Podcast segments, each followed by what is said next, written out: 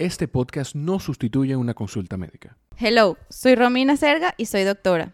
Mi invitada de hoy es Natalie González, que también es doctora. Y esto es La Pil.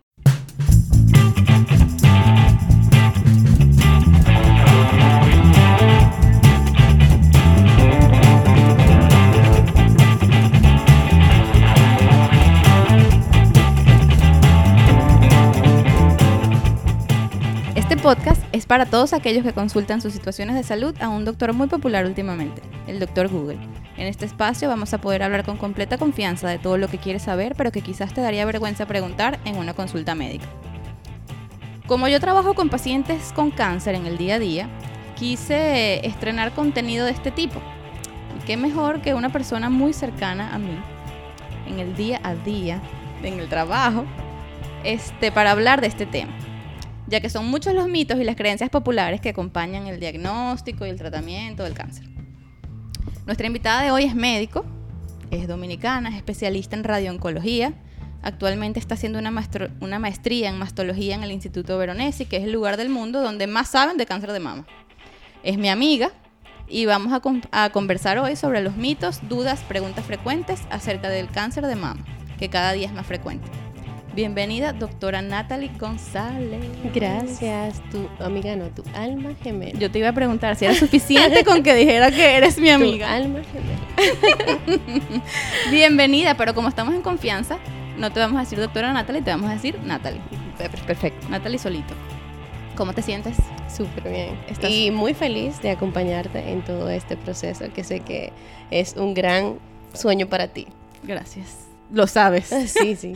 Lo sabes porque la persona que se aguantaba todos los días mi estrés, mi persuasión, productor tras productor, eh, idea tras idea, YouTube, podcast, o sea, todo lo que hemos pensado, pero ya, estamos aquí, del otro lado. Así es. Natalie, eh, vamos a hablar del cáncer, porque ya que es a lo que nos dedicamos. Eh, es muy importante, era muy importante para mí tocar este tema, sobre todo el cáncer de mama, que cada día, pues, tú sabes, como lo vemos todos los días en la consulta es más frecuente, hay más pacientes, sobre todo más jóvenes, con este diagnóstico. Y pues también eh, cada día hay más mitos, más dudas, más preguntas que a veces asumimos, nosotros los médicos asumimos que son obvias las respuestas, pero mucha gente necesita escuchar de un médico que la respuesta, cuál es la verdadera respuesta ante estas preguntas. Entonces, ¿estás lista? ¿Quieres agregar algo? No, perfecto, sí. Es, es, es una realidad que vivimos. Y sobre todo en nuestros países, que somos países en vías de desarrollo, así como Venezuela, así como República Dominicana y la mayoría de los países latinoamericanos, todavía hay muchos mitos, muchas cosas que la, la gente no conoce, todavía no logramos dar una buena educación a la población para que las mujeres acudan de forma temprana a hacer una prueba de detección. Hay una cosa que sí, antes de todo me gustaría recalcar, y como vamos a hablar de cáncer de mama, es que el cáncer de mama es uno de los cuatro cánceres que se le hace algún tipo de prueba de detección de forma internacional. Y la detección siempre se hace solamente si se demuestra que esa prueba de detección que tú vas a hacer va a tener una disminución en la mortalidad, en este caso de las mujeres con cáncer de mama. Y eso se demostró con la mamografía a partir de los 40 años y por eso ese es el tipo de detección de pruebas que hacemos, pero cada vez vemos cáncer en mujeres más, jóvenes. Entonces también... menores de 40 años. Menores de 40 años, incluso menores de 30 años. Exacto. Hemos visto en pacientes de 20 años. Y por eso entonces la Asociación Americana del Cáncer eh, promueve que se haga una sonografía eh, una sonomamografía anual en mujeres ya a partir de los 21 años incluso y muy importante de que se ha incluido el autoexamen.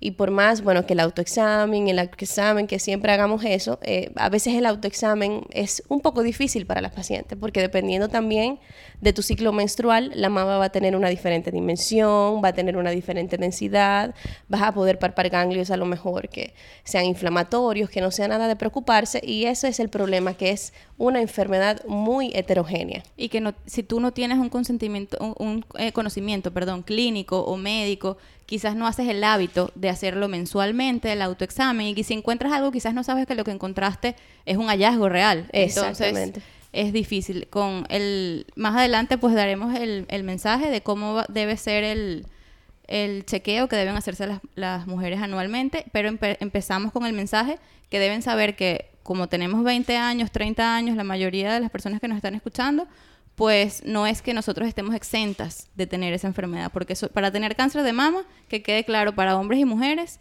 lo único que hay que tener es tejido mamario. Y los hombres y las mujeres lo tenemos. Desde que tenemos 20 años, o sea, las mujeres podemos tener enfermedad. Y los hombres son hombres, pero también pueden tener enfermedad porque tienen tejido mamario. Eso es muy importante lo que tú acabas de decir, sobre todo porque la campaña de cáncer de mama se llama Batalla Rosa. Ajá. Y a veces, bueno, el- hombre no le va a prestar atención. La campaña rosa, eso no tiene nada que ver conmigo. Y bueno, aunque sea solo el 1% del cáncer de mama que sea en los hombres, es muy importante porque es muy agresivo cuando es en los hombres. Y los pronósticos son diferentes y la respuesta hormonal a los tratamientos es diferente y sigue siendo en los hombres una enfermedad de tipo heterogénea. Entonces también Claro. es muy importante que los hombres presten atención a todo esto. Cuando dices heterogénea, te refieres a que se comporta diferente. se comporta de manera muy diferente en cada paciente, dependiendo de qué tipo de cáncer sea, de qué tipo de molécula hormonal eh, tenga un receptor activo, de, muchas cosas. El cáncer de mama en una paciente, en dos pacientes, en tres pacientes puede ser totalmente diferente, que el tratamiento sea totalmente diferente y que una u otra tenga un pronóstico diferente, dependiendo de las características que tenga el tumor. Ok.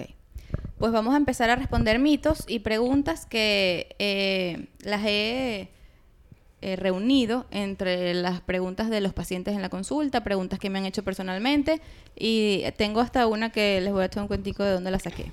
La pregunta, eh, cuando me llevaron a la primera entrevista en la televisión, que fui a hablar de cáncer de mama, ¿tú te acuerdas? Eh, una de las personas que venía después de mí, ella me escuchó dar mi entrevista del, del cáncer de mama, de prevención del cáncer de mama, mitos, verdades, bla, bla, bla. Entonces, la señora me, me pregunta, doctora, doctora, usted me va a decir que esto sí es verdad, este cuento que yo le voy a echar, dígame usted cuál es la verdad en este caso. Entonces ella me dice, ¿es verdad que un golpe puede desarrollar un tumor de mama? Porque mire, es que mi vecina se cayó. Cayó en la ducha y se dio en la mama, entonces después ella fue al médico y cuando fueron al médico le encontraron que de ese golpe le salió un tumor. Y bueno, respóndenos tú, no te voy a decir lo que yo respondí. Ok, eh, sí, obviamente un tumor no va a venir de un golpe. Lo que pasó en ese caso fue que por el golpe que se dio la paciente, se le hicieron exámenes de estudios de imagen y ahí logramos ver que había un tumor de forma furtiva, de forma sorpresa para nosotros los médicos. Y bueno, pues la persona asocia que se dio un golpe con la, la aparición del cáncer, pero obviamente ya eso tenía un tiempo ahí desarrollándose. Pero mira qué difícil es que una persona eh, que no tiene conocimientos de, de medicina entienda eso. Yo le respondí eso mismo y la señora me decía, pero ¿est- ¿usted está segura que el golpe no fue el que le dio el Sí. tumor? Y yo le, pero señora, usted, eh, eh, mire, fue como pasaron las cosas. Pero bueno, eh, sí, es importante entonces que sepan que los golpes no desarrollan tumores ni nada. Puede salir un hematoma o lo que sea, pero eso no va a condicionar la aparición de un tumor. Otro mito muy frecuente, el desodorante y su relación con el cáncer. Bueno, todavía no hay estudios clínicos eh, que sean eh, verdaderamente fiables, que puedan demostrar una relación con el uso del desodorante, cualquier tipo de desodorante, y el cáncer de mama. Eh, siempre vamos a encontrar grupos extremistas que, bueno, no, yo me, me pongo desodorante, no me pongo desodorante, sino que lo hago con azufre o con cualquier otra cosa para cuidarse entonces de eso, pero todavía no se ha demostrado nada realmente. Lo que pasa es que a la axila estar tan relacionada con la mama y los ganglios axilares estar tan relacionadas con el sudor, con el olor, pues la gente pues asocia eso también con el cáncer de mama. Y hubo un momento que eso fue un boom tan grande que todo el mundo comenzó a utilizar que si desodorantes orgánicos, que no se ponía sin nada. aluminio, porque siempre le echan la culpa al aluminio. Exactamente. Pero hasta el momento no hay no, evidencia hemos- no hay científica. evidencia científica, no. Entonces, otra pregunta que me han hecho muy frecuentemente. Mi mamá tuvo cáncer de mama. ¿Qué tengo que hacer yo? ¿Cómo, cómo lo prevengo? ¿Cómo lo detecto? ¿Qué tengo que hacer yo? Muy bien. Cuando tu mamá tiene cáncer de mama, realmente Mamá o abuela. Mamá para o que abuela. abarque que más. son familiares de primera línea. Cuando uno tiene un familiar de primera línea, tiene un riesgo mayor que el de la población normal para tener cáncer. Sin embargo, el cáncer hereditario es solamente del 5 al 10% de todos los cánceres. O sea que es poco probable realmente que aunque tu mamá haya tenido un cáncer de mama, tú tengas un cáncer de mama. ¿Qué es lo mejor en esos casos? El consejo genético. Mi mamá tuvo cáncer de mama, vamos a buscar si hay una línea genética que se pueda heredar en nuestra familia, como es el caso del BRCA1, del BRCA2, P53, que son genes que están muy en auge. En Estados Unidos ya esas pruebas se hacen de forma común y normal para saber si una persona tiene más riesgo ¿Y de cómo cáncer. se hace esa prueba? Bueno, es una prueba de sangre normal que va a buscar si ese gen se encuentra ahí o no. Obviamente es una prueba cara. Es una prueba que no se hace en todos los países. Y obviamente en países como los nuestros, latinoamericanos, tenemos muy poca forma de saber si eso es así o no. Entonces lo mejor es tomar una precaución. Y esa precaución, ¿cómo Ser sería? responsable con sus Exactamente. controles. Entonces tú, si tu mamá tuvo cáncer de mama a los 45, a los 35 años tú deberías empezar una detección rigurosa de tu examen anual con tu ginecólogo o con un mastólogo de cáncer de mama para buscar cualquier bulto, para buscar cualquier forma, ¿Y si cualquier lo tuvo cosa. a los 35?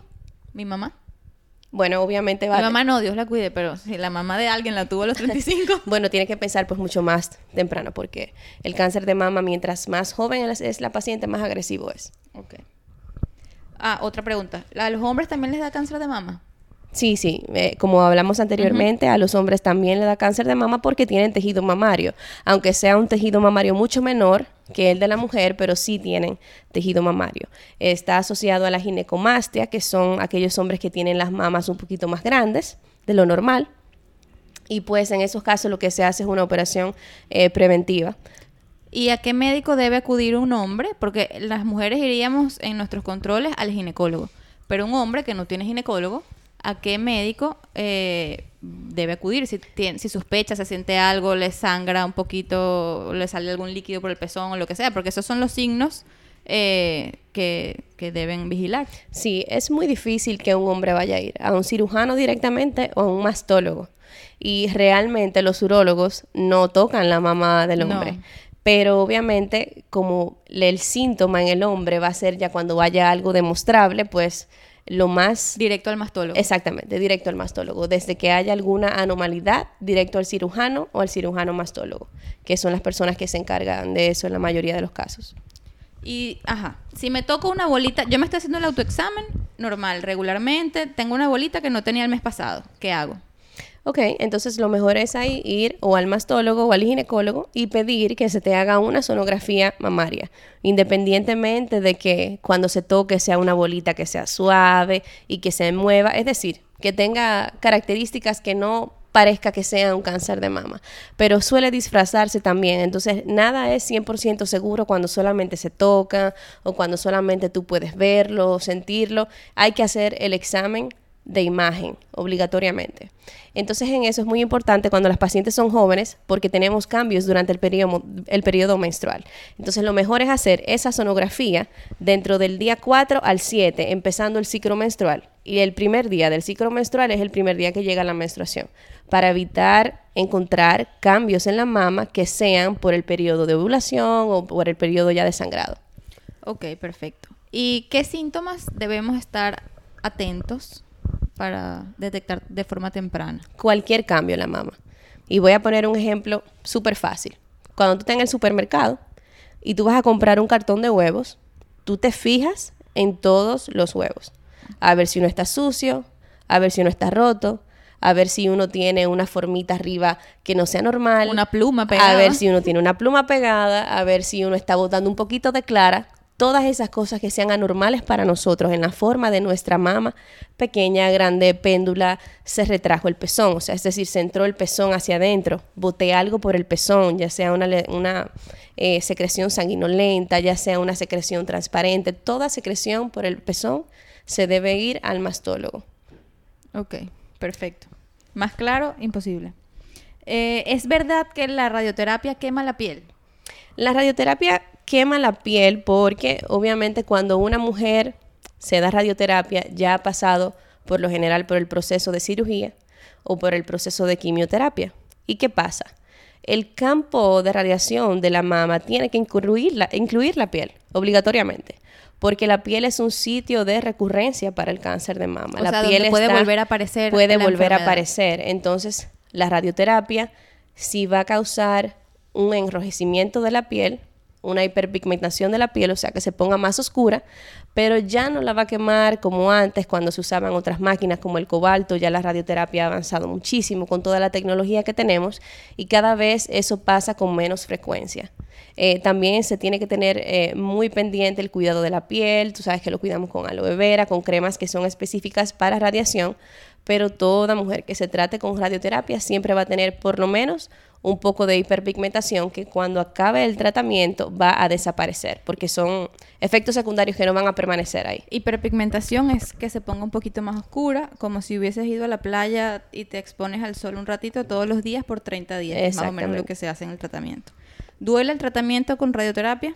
No, el tratamiento con radioterapia no duele. A mí me encanta decirle a las pacientes el primer día, usted está asustado, ¿verdad? Porque usted no sabe lo que es esa máquina. No, bueno, no, no. Usted la radioterapia, mire, no la va a ver, no la va a sentir, no la va a escuchar y no le va a doler. La radioterapia no duele. Es apenas estar cinco minutos con una inmovilización que no molesta, no ve absolutamente nada, no siente nada, se apea de la máquina y se va para su casa.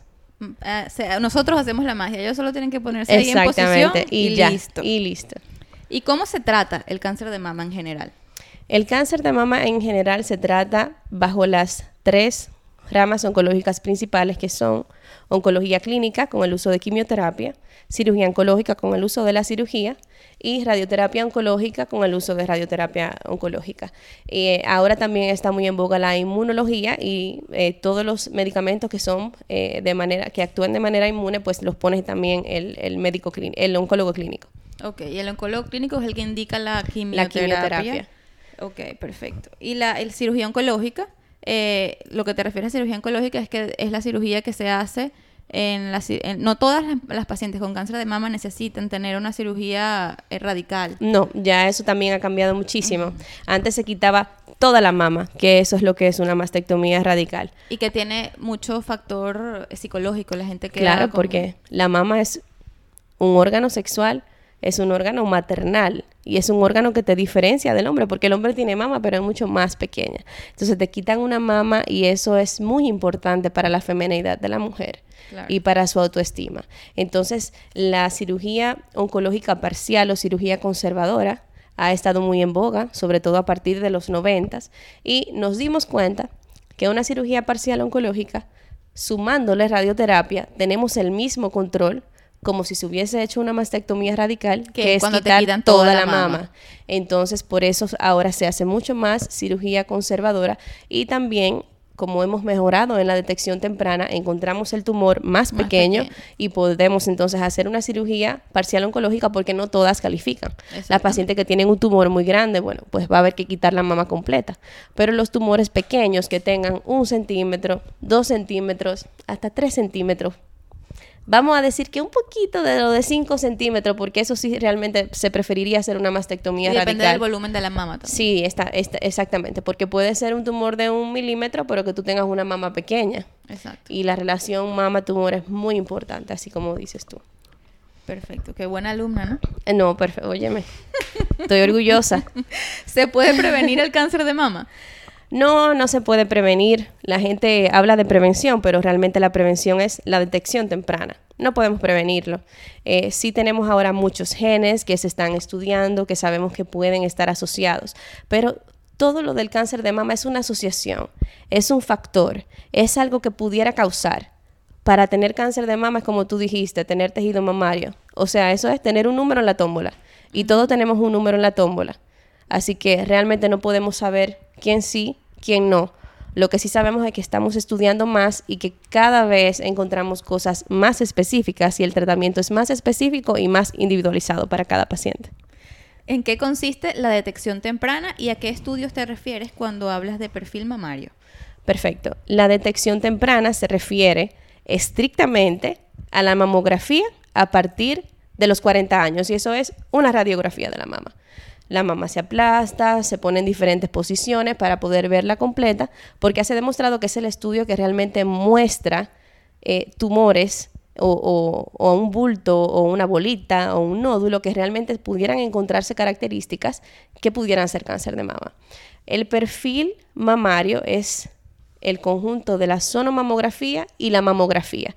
¿Por qué? Porque a veces en la mamografía no podemos verlo todo y necesitamos el ultrasonido o la sonomamografía para diferenciar lesiones sólidas de quísticas, que eso es lo que realmente nos da la, la sonografía. Una lesión sólida es sólida, no tiene nada adentro, es como una bolita de bizcocho.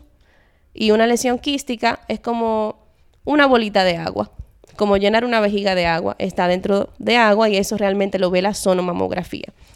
También ahora utilizamos también bastante la resonancia de mamas, que eso también es algo que antes era controversial, ahora está muy en boga y en pacientes que no podemos ver ni con la sonomamografía, ni con la mamografía. Lo que estamos verdaderamente buscando, a ver si hay una característica maligna, entonces hacemos una resonancia de mamas para poder tener una mejor visión de lo que estamos buscando. Perfecto.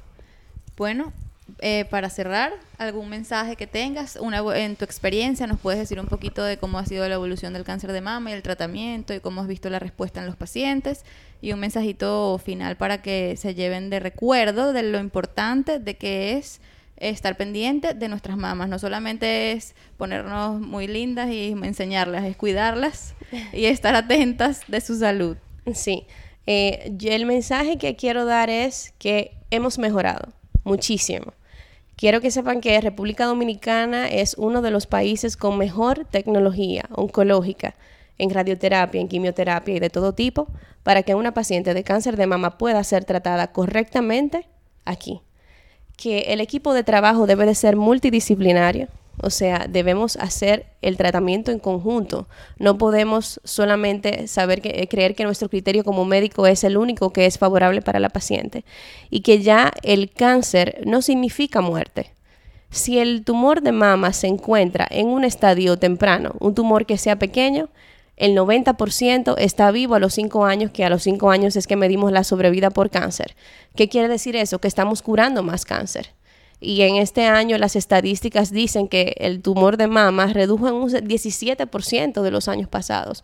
O sea que lo estamos haciendo bien, estamos teniendo mucha más tecnología, que no le tengamos miedo para nada ni a ir al médico ni a tocarnos, porque eso es sumamente importante. A veces encontrarse una bolita asusta y uno prefiere hacerse el loco, como uno dice aquí. Y realmente no es lo ideal. Cualquier cosita, mujer, que tú sientas o veas en tu mama diferente, ve al médico, a tu ginecólogo, al médico familiar, al sitio de atención primaria de donde estés, para entonces darle un seguimiento y poder encontrar cualquier cosa a tiempo. Muchas gracias, Natalie. ¿Cómo te sentiste como invitada en mi super podcast? Bueno, me siento muy especial, la verdad. No, y muy contenta, muy contenta, la verdad. Eh, y bueno, esta plataforma ahora es muy importante, yo lo sé. Y muy útil para hacer llegar este mensaje a mujeres generalmente son más jóvenes los que usan esta plataforma. Claro, y que nos entiendan, porque a veces los médicos hablamos de una forma que a lo mejor nadie nos entiende. Queremos que nos entiendan, queremos que el paciente sepa todo de esa enfermedad, de qué tamaño es, cómo te podemos tratar, qué es la radioterapia, qué es la quimioterapia, qué significa, qué va a pasar. Que se involucre en la enfermedad y, sepa y pueda participar. Exactamente. Yo como mensaje tengo para decirles lo mismo que dijo Natalie, el cáncer no es, no es sinónimo de muerte. Eh, este mensaje va dirigido a hombres y mujeres, por lo que les decíamos de que los hombres no están exentos de tener cáncer de mama, quienes desde que se detecten algo extraño en su mama deben acudir a su médico, realizar su perfil mamario anualmente. Y en el caso de que te, te hagan un diagnóstico de cáncer, no hay que preocuparse, hay que ocuparse, ponerse en manos de médicos preparados en que puedas confiar, que te explique cuáles son tus opciones, que, en el que tú puedas guiar tu, eh, confiar tu proceso y nada, tener buena disposición y ponerse, eh, ponerse a hacer lo que hay que hacer para que se puedan tener los mejores resultados. Entonces, si no tienes más nada que decir, bye bye. Nos despedimos, así llegamos al final de este tercer episodio. Esta fue La Pil de la Semana, tu podcast de salud de confianza. Síguenos en Instagram, arroba La Podcast. Escríbenos tus dudas a nuestro email, lapilpodcast, arroba gmail.com. Y si te gustó, compártelo y espera tu próxima pil que estará disponible todos los martes con un nuevo episodio en Spotify, Apple Podcast, Google Podcast y todos los lugares donde escuchan podcast. Bye. Este podcast no sustituye una consulta médica.